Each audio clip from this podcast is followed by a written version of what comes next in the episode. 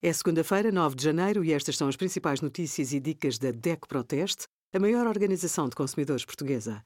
Hoje, em DECO.proteste.pt, sugerimos os artigos sobre o aumento da tarifa regulada de gás natural, 5 dicas para detectar influencers perigosos e os resultados do nosso teste da DECO Proteste a 28 cápsulas de café. Em 2022, a DEC Proteste recebeu 38 mil contactos em relação ao setor das telecomunicações. Falhas na cobertura, velocidade de internet inferior à contratada e penalizações por mudança de fornecedor foram alguns dos motivos apresentados nas reclamações. A Mel, a NOS e a Vodafone foram as empresas mais visadas.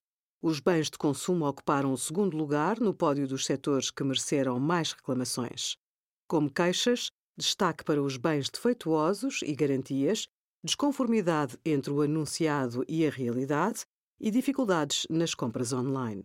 Obrigada por acompanhar a DECO Proteste a contribuir para consumidores mais informados, participativos e exigentes. Visite o nosso site em deco.proteste.pt.